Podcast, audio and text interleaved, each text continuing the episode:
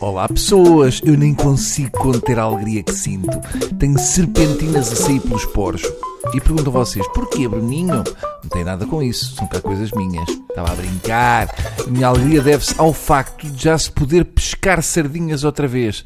Segundo as notícias, até ao final de julho, a frota portuguesa poderá recolher 7.181 toneladas de sardinha, que corresponde a 66,5 das 10.799 toneladas que serão repartidas entre Portugal e Espanha. Não se preocupem com o que vai para a Espanha, porque eles nem gostam de sardinha. Depois congelam tudo e mandam para cá outra vez. Eu já reservei uma tonelada só para mim. Quem me tira sardinha é como se me tirasse o ar que respiro. Por isso, enquanto não há sardinha, eu sou asmático. Pouca gente sabe isto, mas eu sei quase tudo o que há para saber sobre tudo. Mas a sardinha é capaz de ser o melhor investimento do mundo.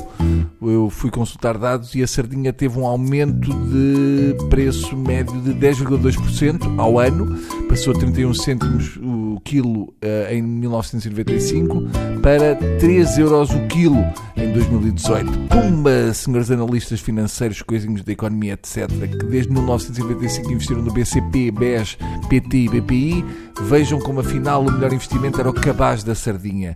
Mil vezes a lota do que a banca. A sardinha tem ômega 3, devia estar no PSI 20. Muita sardinha devora uma pessoa nesta altura. Se as sardinhas tivessem uma indústria cinematográfica debaixo d'água, o clássico do terror para elas era o 13 de junho. Afinal, que peixe é este? A sardinha? Pergunta aquele senhor de óculos a guiar um Skoda cor de girafa. Ora, lá vai informação e conhecimento, que é para isso que eu aqui estou com estas cerolas de velcro. A sardinha chama-se sardinha porque é originalmente da região da Sardenha, ilha localizada no mar Mediterrâneo. Ainda bem que não são oriundas de Mérida, senão chamavam-se merdinha. Humor.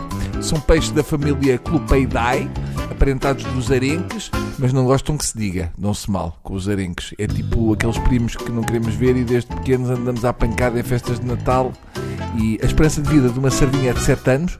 É uma pena, não chegam a, a ter idade para ter acesso à pornografia. Caracterizam-se por possuírem apenas uma barbatana dorsal sem espinhos, caudal bifurcada e boca sem dentes e de maxila curta. Isto são eufemismos para dizer que é um peixe que manda um grande bedum, que ainda por cima não sai da roupa, nem dos cabelos. Quando eu vou comer sardinhas, aquele cheiro entranha-se tanto que quando chego a casa dou por mim a pôr azeite e vinagre nos testículos. O cheiro de sardinha não sai nem passadas duas noites nuas numa orgia com todos os empregados no McDonald's. Eu sei porque, por acaso, já experimentei. Isto que eu vou contar é verdade, pelo menos é verdade a partir de agora. Eu conheci um senhor que assava sardinhas debaixo da ponte de Portimão, que meses depois de morrer ainda tinha a campa cheia de gatos. E fiquem sabendo que ainda hoje não construíram nada nos terrenos da Feira Popular, porque cheira muito a sardinhas. É muito bedum.